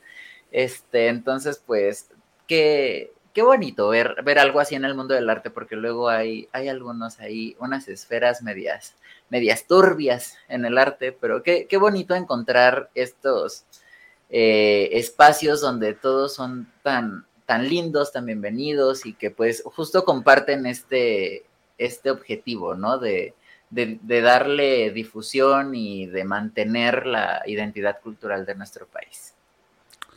Y pues bueno, por aquí tenemos un comentario publicitario que dice, del 17 al 20 de noviembre estará una exposición en Los Pinos. Los Pinos, si no estoy mal, es la Casa Presidencial de México. Era la Casa Presidencial, ahora ya es un centro cultural. Era la, era la Casa Presidencial, ahora es un centro cultural que estarán, bueno, perdón, estarán representantes de la artesanía textil, sobre todo de los telares de cintura, que la verdad también es un arte bastante, bastante bonito. Así que los invitamos a los que estén en Ciudad de México o lugares que tengan planeado algún viajecito para allá. Aprovechen del 17 al 20 de noviembre. Si, si Emi Cruz nos puede hacer el favor de hacernos llegar el el póster de, este, de esta bonita exposición. Con mucho gusto la estaremos compartiendo aquí en Charlando de Artistas. Ya saben que esto es para compartir todos los eventos culturales que enriquecen nuestros charleros. Que enriquecen a nuestros charleros. Victoria, ¿en qué redes sociales te podemos encontrar para ver tu trabajo, para contratarte, para los talleres? ¿En dónde te podemos encontrar? En Facebook o Instagram está plagado de las cosas que hago. Todo tiene que ver con cuestiones textiles, no nada más indumentaria, sino que todo lo que tenga que ver con hilos o con telas, yo lo hago. Entonces, por ahí me pueden contactar de manera directa. Eh, siempre estoy pendiente lo que se les ofrezca hablando en cuestión de textiles. Yo soy la indicada. Excelente. ¿Qué, mejor spot publicitario que se vaya? Deberías enseñarnos a vendernos. Ah. En efecto. Ahí es donde sale tu, identidad en la gestión. ¿No? Ahí, es. donde sale a relucir. Lo aprendí bien, ya les daré estrategias. Excelente. No, estaría además también entre tus múltiples talleres un taller para artistas de cómo vendernos? No, no estaría mal, tenlo en cuenta. Ok. También recuerden que nos pueden seguir a nosotros, a Jonathan Totena, lo encuentran en todos lados como Jonathan Totena. Él, él sí es bastante, bastante, eh, mantiene su, su, identidad en todos lados, no como yo que tengo un nombre en un lado y otro en otro. A él sí lo encuentran en todos lados, en Instagram, en TikTok, en Facebook, como Jonathan Totena. A mí me encuentran tanto en TikTok como en Instagram como Jacosta Molina. Ahí me pueden encontrar. O si no, en Facebook como José Eduardo Acosta, facebook.com diagonal Acosta José E. Ahí estoy, eh, pues ahí están mis redes sociales y charlando entre artistas, pues en Facebook, si nos están viendo en Facebook, denle like a esta página, nos pueden encontrar como charlando entre artistas, en Instagram también estamos como charlando entre artistas y búsquennos en TikTok, que muy pronto vamos a empezar a subir ya ahí pequeños eh, cortos de, la, de ya los 54 episodios que llevamos de, de Charlando entre Artistas en estas dos temporadas. También recuerden que nos encuentran en Spotify, en Google Podcast, en Amazon Music, en Podimo y en todas estas lindas y maravillosas plataformas de podcast. Ahí pueden encontrar también los episodios para llevarlos, eh, lo que ahora dicen on the go, ¿no? En el camino. Entonces, ahí pueden aprovechar. Eh, Victoria, ¿algún spot publicitario que quieras hacer de algún producto o proyecto que tengas en mente pronto? Los este invito a mi próximo taller este sábado 15 a las 10 horas. Es un taller online. Le he puesto La Bruja del Oeste. Estaremos confeccionando un alfiletero de una bruja y ahí mismo les voy a enseñar unas puntadas básicas para este y todos sus proyectos bordados, apto para principiantes y avanzados. Entonces los invito, me contactan, es online. Excelente. Entonces ya saben, este 15 de octubre hay muchas cosas que hacer. Tenemos taller con Vicky Silva y también tenemos el Festival del Día del Arpa que ese también es online y ese pueden ir a buscar el video después de salir del curso con Victoria. Entonces, ahí recuerden que en las redes sociales de Harp Ireland, que vamos a estar también compartiendo Jonathan y yo, van a poder encontrarnos ahí siendo parte del Festival del Día del Arpa allá en Irlanda. Este, y también recuerden que ahorita terminando el episodio, Victoria va a compartir una fotografía de uno de sus vestidos de novia. Eh, lo van a encontrar. el favorito. Así es. Lo van a encontrar en nuestras historias de Instagram de los tres, también en nuestras páginas de Facebook. Entonces, corran terminando el episodio, aguántenos aunque sea una media horita y ya después lo van a buscar. No corran, váyanse despacio. Y pues bueno, les recordamos que estamos aquí cada lunes a partir de las 8 de la noche. No sé si vayamos a cambiar al fin de horario, José Eduardo, no ha dicho nada el gobierno, pero pues me quedé en que ya lo habían cancelado. Yo, yo tengo entendido que sí cancelaron el horario de verano. según yo sí entró la propuesta, la verdad es que tampoco estoy muy, muy adentro de esas noticias, pero el de invierno por ahí. Si llegase a cambiar el horario para las personas que nos ven desde Colombia, Venezuela, que nos ven desde Estados Unidos, con mucho gusto se los vamos a estar informando vía la página de Charlando entre Artistas, tanto en la de José Eduardo como en la mía personales. Y pues los invitamos a que nos acompañen el siguiente lunes porque también se viene una gran invitada desde Argentina. Ella nos va a estar visitando con la magia de su arpa y pues ya no les digo más para que se conecten el Techo con nosotros. Victoria, muchísimas gracias. Te mando un abrazo psicológico hasta donde estás. Y de verdad, felicidades por mantener este bonito arte. Así es. Muchas gracias chicos, Jonathan José. Muchas gracias por el trabajo que están haciendo, por la invitación. Me encantó estar con ustedes. Gracias y pues esperamos tenerte aquí de nuevo más adelante porque la verdad yo sé que tanto a Jonathan como a mí nos quedaron muchas cosas por preguntar, pero nos come el tiempo, ya casi estamos rondando las dos horas, pero vas a ver que más adelante te voy a volver a escribir para que estés de nuevo aquí en el podcast, podamos también adentrarnos un poco más ya en tu trayectoria personal, este, porque también sé que de ahí hay muchísimo. Entonces, eh, pues estén también charleros muy al pendiente del podcast, porque la verdad es que tenemos preparadas cosas muy padres, muy interesantes para lo que resta del año, porque ya casi tenemos agenda llena hasta nuestro último episodio de diciembre. Este, pero también la tercera temporada de Charlando entre Artistas que se viene en enero va a estar buenísima. Estén muy, muy al pendiente. Victoria, de verdad, muchísimas gracias por acompañarnos. Este, ya te ganaste de verdad dos clientes, porque ya ahí Jonathan ya te dijo la guayabera y yo también ya ahí estuve maquinando cositas en mi mente durante el episodio, entonces ahí vamos a estar muy en contacto. Perfecto. Y ya sabes, este es tu espacio, cualquier proyecto que tengas, tú nomás nos mandas un mensajito a mí o a Jonathan y nosotros aquí hacemos labor de difusión. Este es tu espacio. Muchas gracias, chicos. Saludos a todos los charleros que nos están viendo en este momento y pues Pasen una bonita noche, excelente inicio de semana, tomen agüita y nos vemos la siguiente semana. Esto fue Charlando entre Artistas. Adiós. Hasta luego. Gracias, producción.